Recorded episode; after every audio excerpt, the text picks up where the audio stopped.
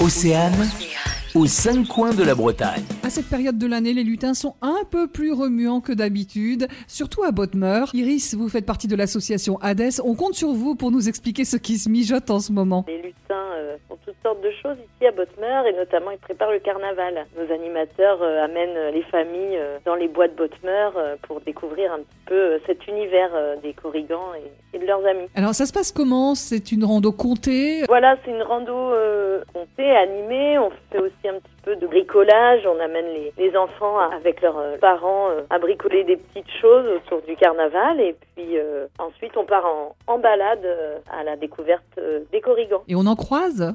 en général, on réussit à en voir, ouais, si on est attentif.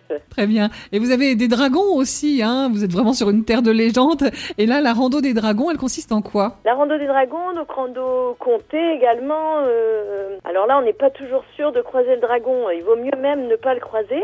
Mais euh, voilà, on, on va en parler beaucoup euh, lors de la balade et on n'est pas à l'abri qu'il nous arrive tout de même quelques aventures. Le dragon euh, qui est enfoui sous les, les monts d'arrêt, bien évidemment, qui est en sommeil, mais on ne sait pas quand est-ce qu'il va se réveiller. Et donc c'est une chasse au trésor? Alors c'est vrai que toutes nos sorties sont un petit peu des chasses au trésor dans le sens où on, on amène vraiment les familles à participer avec nous. Ils sont pas juste en spectateurs, ils vont euh, nous aider ou aider les corrigans ou aider les, les différents personnages et êtres qu'on peut rencontrer euh, dans leur quête. Merci Iris. Le programme des animations se trouve sur le site arrêt-rando.com et attention, les inscriptions sont obligatoires.